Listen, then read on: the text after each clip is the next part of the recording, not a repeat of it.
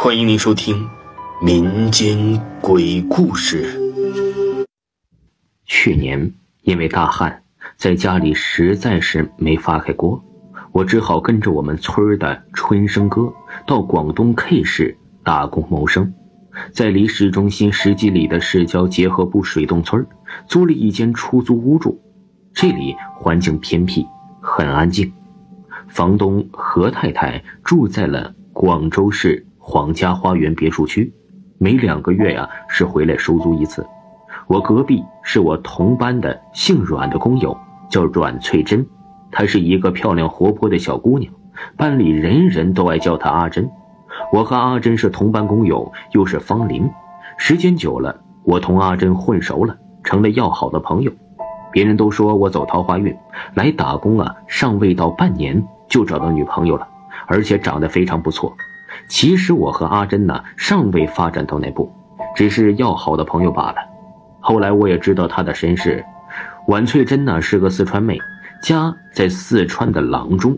听说五年前，她姐姐婉翠玲和姐夫何小通就是到 K 市贩卖香油，不久两人就像像是地球蒸发一样消失的无影无踪，直到现在还是杳无音讯。一天晚饭后，我约好阿珍今晚去冒险，目的地就是村子里最南端的那座小楼，我们都叫它鬼楼。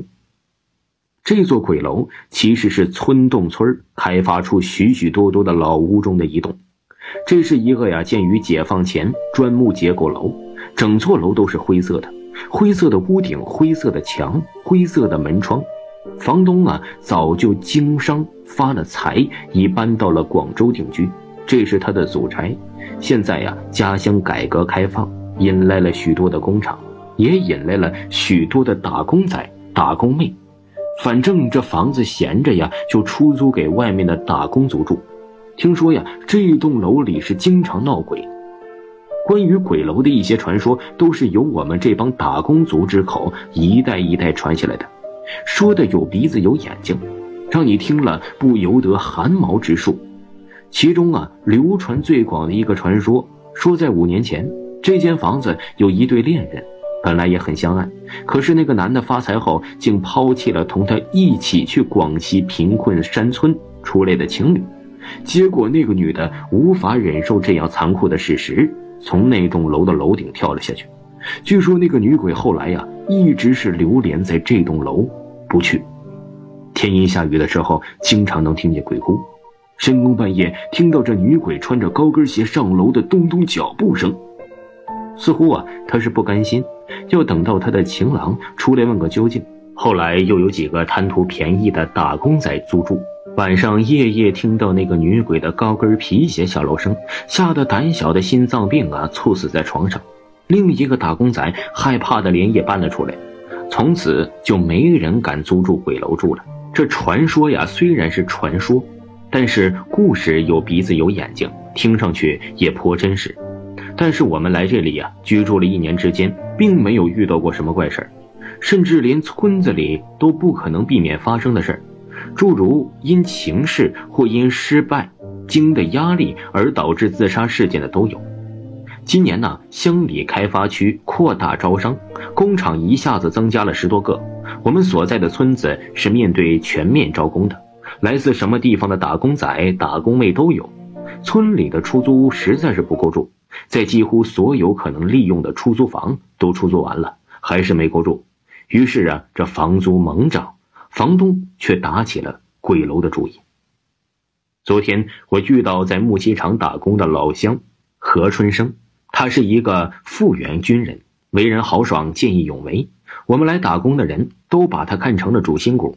有什么事儿爱找他商量，厂方知道他在民工中极有威望，把他提升为保安队长。有什么事儿也爱找他同打工族沟通，我们呢都爱叫他春生哥。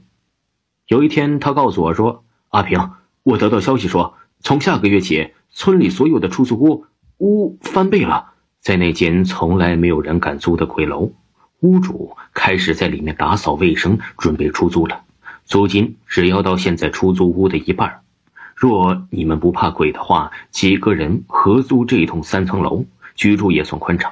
你若不怕，我们可以找房东何太太谈谈，因为我曾帮何太太家装修过房子，翻新过家具。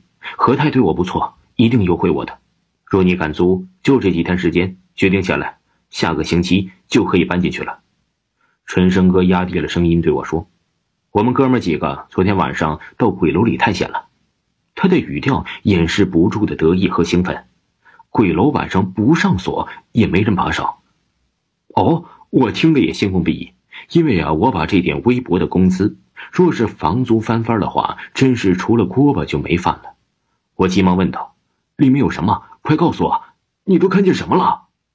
他故作神秘说：“不告诉你也罢，免得你不敢去住啊。”我说：“春生哥，我听说里面有鬼。”听众朋友。这篇故事分为好几个片段，请您继续收听。